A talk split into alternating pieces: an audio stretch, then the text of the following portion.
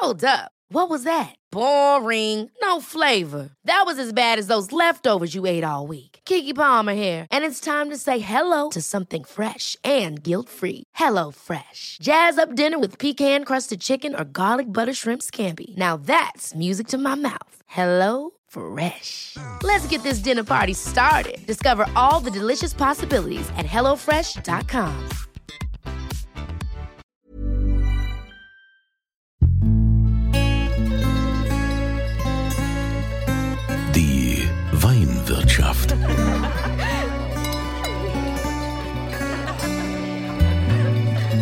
Das schöne Leben mit Andreas Kunze. Willkommen in der Weinwirtschaft. Nehmt Platz, entspannt euch, denn heute machen wir was ganz Besonderes. Normalerweise sagt man ja immer das Beste, was eine Traube werden kann oder was aus einer Traube werden kann, ist Wein. Aber es geht ja auch in die andere Richtung. Heute geht es um Traubensaft. Möcklis Traubenmanufaktur in Landau-Nussdorf und das in der Südpfalz. Die machen ganz besonderen Traubensaft. Und da begrüße ich den Johannes Wörner, der sich quasi darum kümmert, dass diese Traubensäfte auch zu den besten werden, weil ihr habt ja nicht nur einen Traubensaft, wie das bei vielen Winzern so ist. Ihr habt ja eine riesen Auswahl. Was habt ihr da für Traubensäfte? Ja, hallo erstmal. Ja, ähm, wir haben eigentlich, äh, oder wir haben relativ viele Traubensäfte. Das sind äh, momentan über 15 Stück und dazu kommen auch noch ein paar Traubensekos. Ähm, denn es ist ja so, äh, man kennt ja hauptsächlich vielleicht mal den Traubensaft weiß oder äh, den Traubensaft rot. Wir ähm, machen unsere Traubensäfte alles Sorten rein und da kann man natürlich genauso hergehen ähm, und kann einfach nur Riesling-Trauben oder nur Donfelder Trauben oder nur Spätburgunder Trauben für den Traubensaft verwenden. Und äh, das machen wir und machen dann wirklich Traubensäfte, die auch dann sortentypisch äh, die Geschmacksmerkmale auch mitbringen, die dann der entsprechende Wein auch hat. Das heißt, es gibt dann also quasi auch Spätburgunder oder Silvaner Traubensaft oder gibt es die so als Cuvée? Ähm, also der, der, Unterschied ist dann lediglich nur noch die Arbeit im Keller. Ähm, rein im Weinberg äh, machen wir genau dasselbe wie jede andere Winzer auch. Ähm, das heißt, im Anbau ist es alles gleich bis zum Zeitpunkt der Ernte. Wir bestimmen nur unseren Erntezeitpunkt äh, ein bisschen anders. Ähm, und dann die Unterschiede kommen letztendlich wirklich im, äh, das sage ich jetzt mal, im Kältehaus bzw. im Keller. Das heißt, äh, bei uns, wenn der, ähm, wenn der Winzer anfängt, der hat seine Trauben gepresst, die kommen dann in den Keller und werden dann dort vergären gelassen, dass dann der Wein draus wird. Ähm, bei uns, ähm, wenn der Most von der Kälte in den Keller kommt, äh, ist er dort nur kurz zu Besuch. Denn spätestens am nächsten Tag, also so innerhalb von 24 Stunden nach der Ernte, landet er bei uns direkt auf der Flasche, damit wir da wirklich so ein frisches äh, Endprodukt haben. Das heißt, dass wir so frisch wie möglich wirklich vom Stock das Ganze in die äh, Flasche bringen, um dann wirklich ähm, dem äh, Genießer oder dem, der unsere Säfte trinkt, dann eben wirklich einen Saft ähm, zu geben können, der so nah wie möglich am Geschmack der eigentlichen Trauben ist, dass man wirklich das Gefühl hat, man trinkt einen Saft direkt von der Kälte runter, beziehungsweise beißt in so einen schönen saftigen Trauben rein. Das heißt also, je frischer, desto besser. Und da gibt es jetzt nicht so das Verfahren wie bei, bei Wein, wo man sagt, na ja, je länger der auf der Hefe liegt oder je länger der im Keller ist und vor sich hinreift, gibt's da sowas wie große Jahrgänge? Werden die mit der Zeit besser oder ist es da tatsächlich umgekehrt? Es umgekehrt nicht direkt. Ähm ja, im Traubensaft, wir haben da äh, auch, sage ich jetzt mal, so ein Mindesthaltbarkeitsdatum eben mit drauf. Das ist auch gesetzlich vorgeschrieben. Ähm, das ist auch dementsprechend so, wir geben unseren Traubensäften auch nichts zu, was irgendwie den Geschmack äh, stabilisiert oder eine Haltbarkeit macht. Ähm, das heißt, wenn so ein Saft mal zwei, drei, vier Jahre alt ist, so nach drei, vier Jahren fängt es langsam an, dass er so ein bisschen an seiner Frische und an seiner Geschmacksfülle verliert. Also schlecht werden die Säfte nicht, auch wenn die äh, jahrelang übers Mindesthaltbarkeitsdatum hinweg noch gelagert werden und dann mal aufgemacht zum Trinken. Äh, sie verlieren eben nur ein bisschen ihre Frische und ihre Geschmacksfülle. Ihr habt die Traubensäfte, also die ihr da anbietet, oder die Trauben, die ihr erntet, das sind alles Einzellagen. Ähm, nein, es, äh, das hat äh, mit den Einzellagen hat bei uns so vor zwei Jahren haben wir das angefangen. Wir haben generell unsere Säfte gemacht, so, von unseren Trauben, wie wir sie haben. Ähm, ich würde es einfach mal vergleichen jetzt äh, beim Winzer einfach, äh, wenn er den Gutswein macht, ähm, haben wir unsere Säfte äh, von, uns, von unseren einzelnen Weinbergen gemacht, ähm, Sorten rein und dann sind wir in Kontakt gekommen mit einem Sommelier, der unsere Säfte ganz interessant fand und meinte, hier, ich finde die richtig gut, aber da würde ich gerne mal noch mehr draus machen. und dann haben wir eben angefangen, ähm, ich würde es jetzt mal vergleichen mit so einer Art äh, Lagenwein, äh, so eine zweite Serie noch aufzuspielen. Ähm, das sind bei uns die Einzellagensäfte. Da nehmen wir wirklich ähm, nur einzelne Parzellen für unsere Traubensäfte, also nur die Reben aus einer Parzelle und achten da auch wirklich verstärkt drauf, dass es wirklich dann das Beste ist, was in dem Jahrgang unsere Weinberge hergeben von der Sorte, äh, von der Sorte und machen da dann eben auch mal einen Traubensaft draus ähm, der dann auch wirklich bewusst gedacht ist, um den im Stielglas gemütlich zu genießen beim schönen Essen oder wenn man Abend ausklingen lässt. Natürlich dürft ihr diese speziellen Traubensäfte oder einen der speziellen Säfte auch probieren. Ich verlose das ja auch immer wieder bei mir auf der Seite. Da geht ihr einfach auf podcast.kunze.tv. Dann kommt dieses Formular und da gibt's immer eine Frage zum aktuellen Podcast. Und ich möchte wissen, die Möcklis Traubenmanufaktur, wo liegt die? Geografisch. Rheinland-Pfalz ist klar, aber wo in Rheinland-Pfalz? Ja, da brauche ich also die Geografie und dann könnt ihr natürlich einen tollen Traubensaft gewinnen. Jetzt, äh, was haben wir ausgesucht? Was gibt's? Ja, wir haben uns da mal was Besonderes ausgesucht, was man so eher selten sieht. Und zwar haben wir für unserem 2018er Riesling ähm, würden wir eine Magnumflasche zur Verfügung stellen. Eine Magnumflasche Traubensaft. Das ist ja eigentlich auch ich sag mal, für euch äh, auch eine super Sache, gerade für die Gastronomie, wenn sie denn mal wieder aufhat. Das ist ja jetzt mit Corona alles ein bisschen schwierig aber dass man einfach eine antialkoholische Alternative hat. Die Leute müssen ja immer mehr Auto fahren und ich könnte mir da schon vorstellen, dass in letzter Zeit da auch die Nachfrage gestiegen ist, auch für die Schwangeren. Das ist bunt gemischt. Der Sekko wird auch sehr, sehr gern angenommen, gerade zum alkoholfreien Anstoßen, weil es doch ein bisschen was anderes ist, wie dann einfach nur ein O-Saft pur.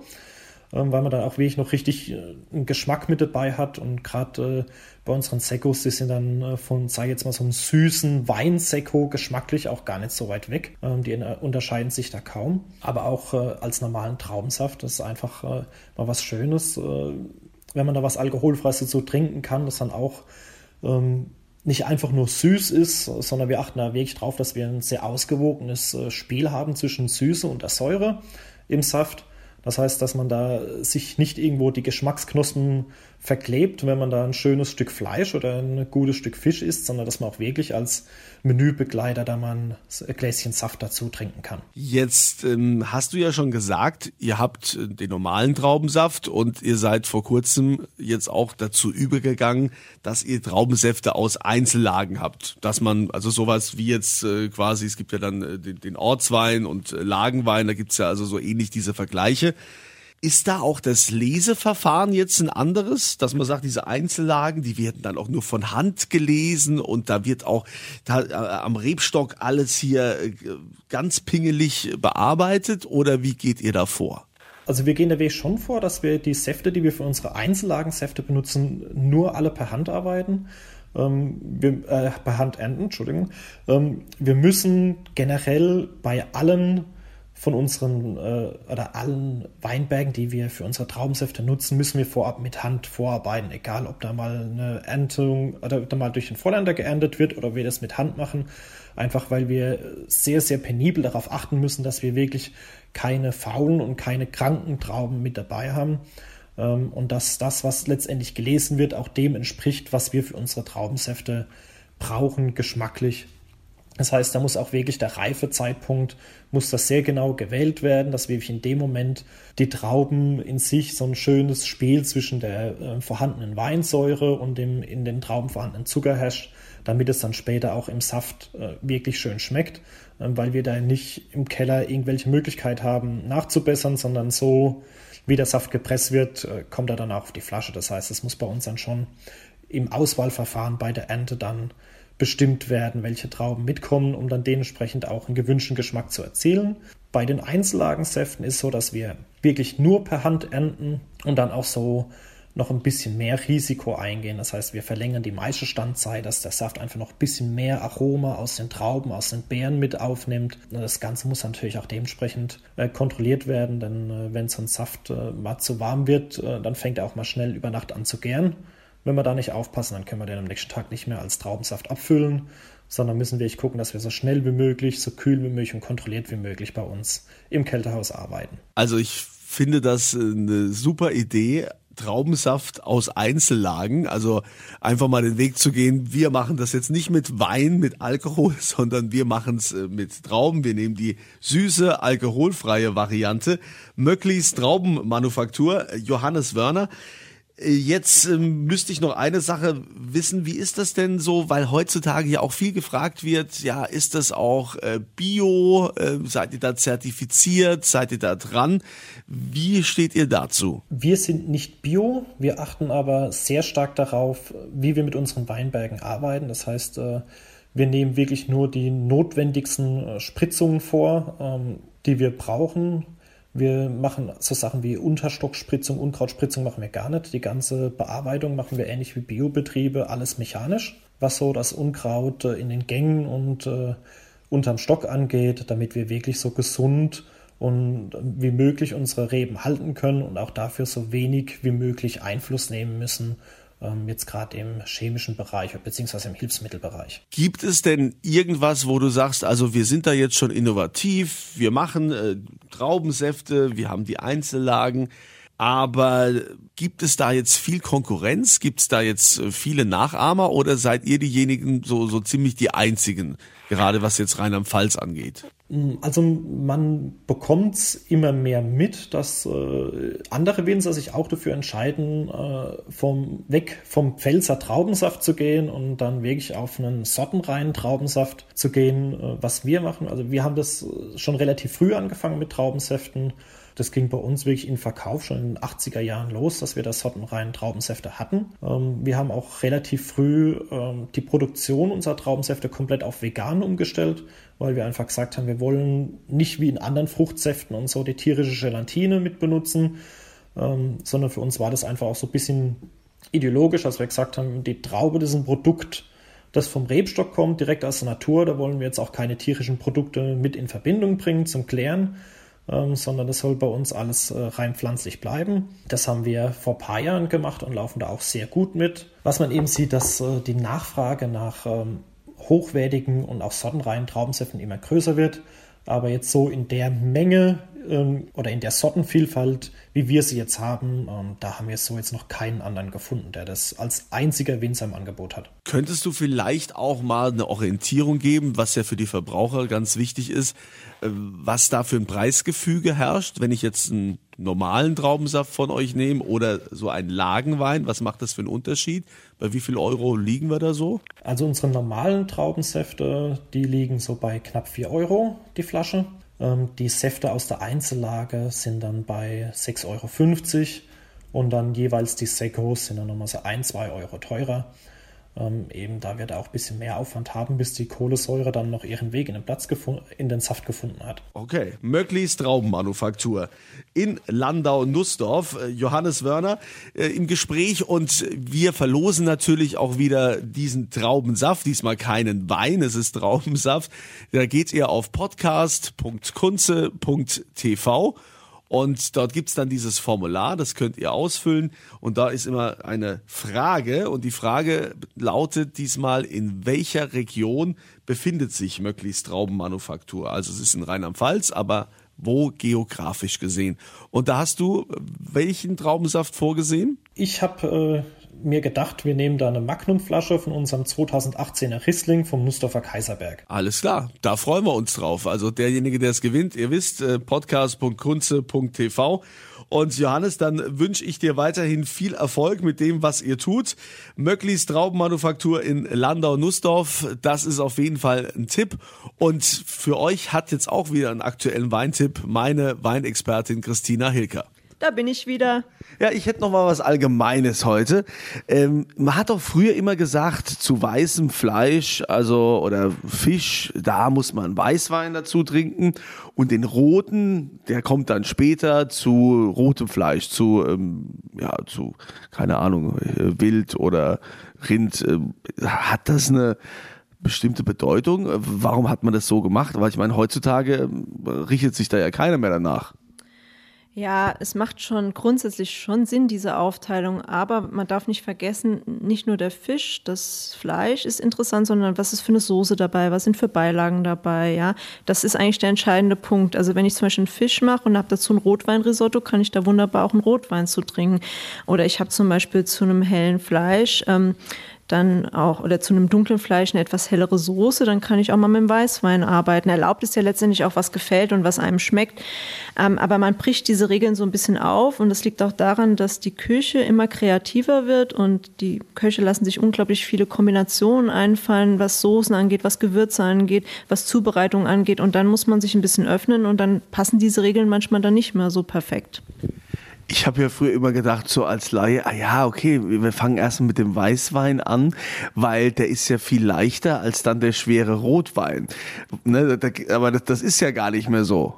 Ja, es gibt ja auch ganz, ganz kräftige Weißweine mittlerweile. Und wenn man dann im Anschluss ein Beaujolais oder ein Trollinger trinkt, dann passt die Regel schon nicht mehr.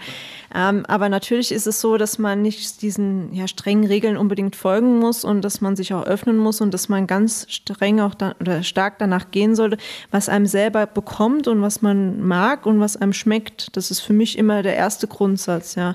Und da muss man sich nicht an irgendwelche vorgegebenen Regeln halten. In diesem Sinne, euch eine gute Zeit und hoffentlich immer ein volles Glas zur Hand. Die Weinwirtschaft.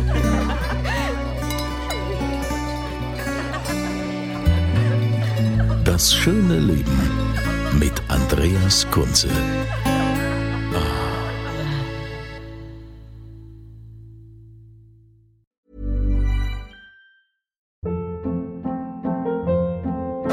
Hold up. What was that? Boring. No flavor. That was as bad as those leftovers you ate all week. Kiki Palmer here, and it's time to say hello to something fresh and guilt-free. Hello Fresh. Jazz up dinner with pecan-crusted chicken or garlic butter shrimp scampi. Now that's music to my mouth. Hello Fresh. Let's get this dinner party started. Discover all the delicious possibilities at hellofresh.com.